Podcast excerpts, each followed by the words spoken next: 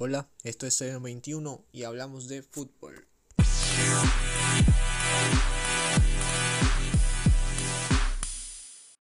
Espero todos hayan tenido un buen día. Siendo hoy 21 de junio, arrancamos con el análisis.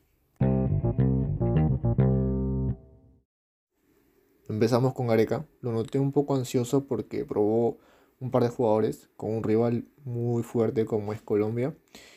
Le funcionó muy bien, una defensa para 10 puntos, la verdad. El profesor ha sido bastante criticado y queramos o no, si perdemos siempre el principal responsable del equipo será el DT. En lo personal pensé que se iría por lo que pasó Sentí que ya no quería seguir después del Perú-Colombia en el Nacional. Habíamos rescatado un solo punto, eh, que fue en Asunción, y después perdimos todos hasta contra Ecuador. Sé también que esta Copa América le cae a pelo porque son torneos cortos que lo ayudan a probar más jóvenes a lo que se viene en las eliminatorias. La Podula. Si bien a uno se le da el gol, es titular indiscutible busca bien las diagonales, se abre el espacio, te va a pivotear arriba y te las gana, va a chocar, choca con la intención de ganar, cubre bien el balón, es un desgaste para cualquier defensa que lo marque. Tenemos 9 para rato. Callens, qué jugador. Su primer partido oficial con la selección y se metió tremendo partido. Para mí, el mejor de la cancha cierra bien los espacios y estamos claros que si Areca lo hizo arrancar ayer fue porque Colombia nos gana todas por arriba, poniendo a Callens, un jugador alto, con buen salto y leyendo bien las jugadas, a eso que es rápido, un jugador para 10 puntos.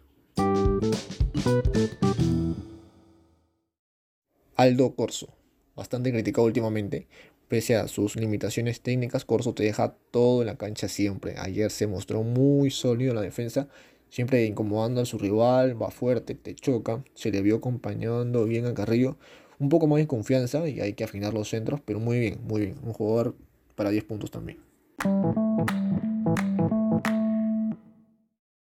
Marcos López. ¿Quién es ese tal Marcos López?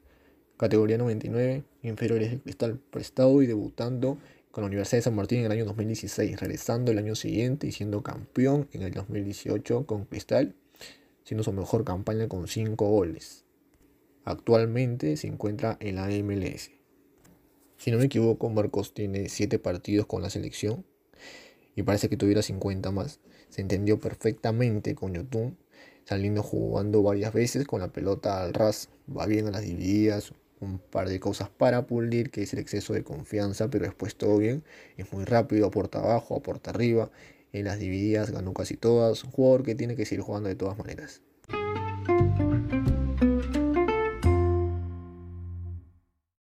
Yosimar Yotun y su partido número 100. Alcanzó a Jorge Soto con 100 partidos jugados con la selección, Paolo Guerrero y Héctor Chupintas con 105 y el Chorri con 128 partidos con la bicolor.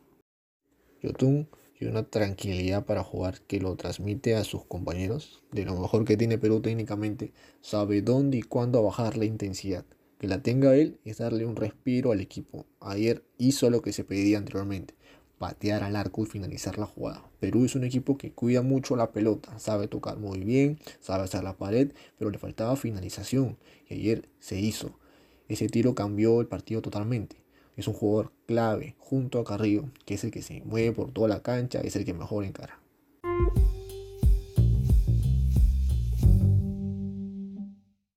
Sergio Peña, para mí mucho mejor que la fecha pasada. Pudo ser el gol, se lo notó más participativo, manejando bien el triángulo, un poco de desgaste físico que no es normal, pero cada vez se acopla mejor a sus compañeros.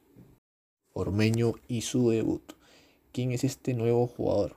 Categoría 94 un metro ochenta y seis, más o menos el biotipo que se buscaba para la selección. Eh, no hablaré de él porque tuvo pocos minutos y entró un partido donde estábamos jugando defensivamente y él es un jugador netamente de área. Esperemos tenga más minutos, pero se ve que va a aportar. Para finalizar, Tapia para mí con una función que se le quería ver, tal cual juega en el Celta, recuperando y soltando rápido, haciéndola simple, cortando bien, muy fuerte en el choque, por algo fue el mejor del partido. Lo más probable es que veamos a un par de debuts en la siguiente fecha.